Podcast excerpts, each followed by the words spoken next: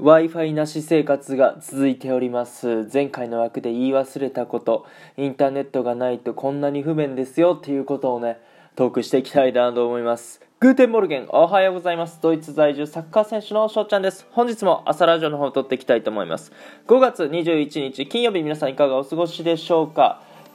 今回はですね、まあ、前回の枠を聞いてくださった方はわかるかと思うんですけども現在 w i f i なし生活っていうことでね、まあ、どれだけ不便かっていうのをトークしていこうかなと思います。そうだから前回の枠で言い忘れたことがありましてそれをね今日は話していこうかなと思います。はい。まあやっぱネットがないとね動画が見れない。まあその 4G をね使えばいいんですけどやっぱり使った分だけまあ動画ってすごい容量食うと思うしうん。W i f i のねありがたみをひしひしと感じているところでございますけども僕はですね、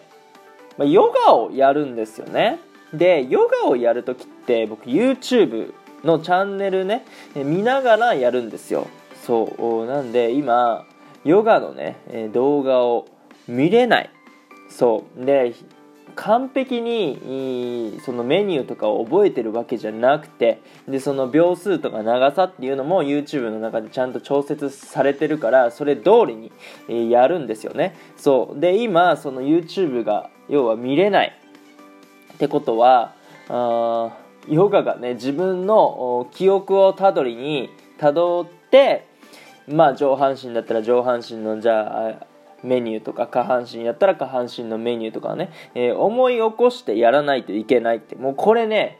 大変でした。そう昨日ねヨガやる時にあそういや YouTube 見れなかったら無理じゃんと思って。そうそういうね、えー、今、うん、出来事が起こっております。はい。まあ、ヨガはねその記憶をたどってなんとかやるんですけども、まあ、勉強に関してはやっぱりね前回の枠でも言いましたけども YouTube の方でやってるんでね、えまあ、ほとんどできない、まあ、テキストを使ったりとかそういうことでなんとかね時間は潰せるんですけども、うん、やっぱ本来自分がやりたいものがね今できてないというところでございまして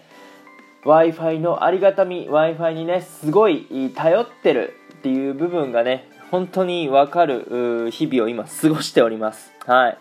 えー、っていうところでございまして、まあ、皆さんもね、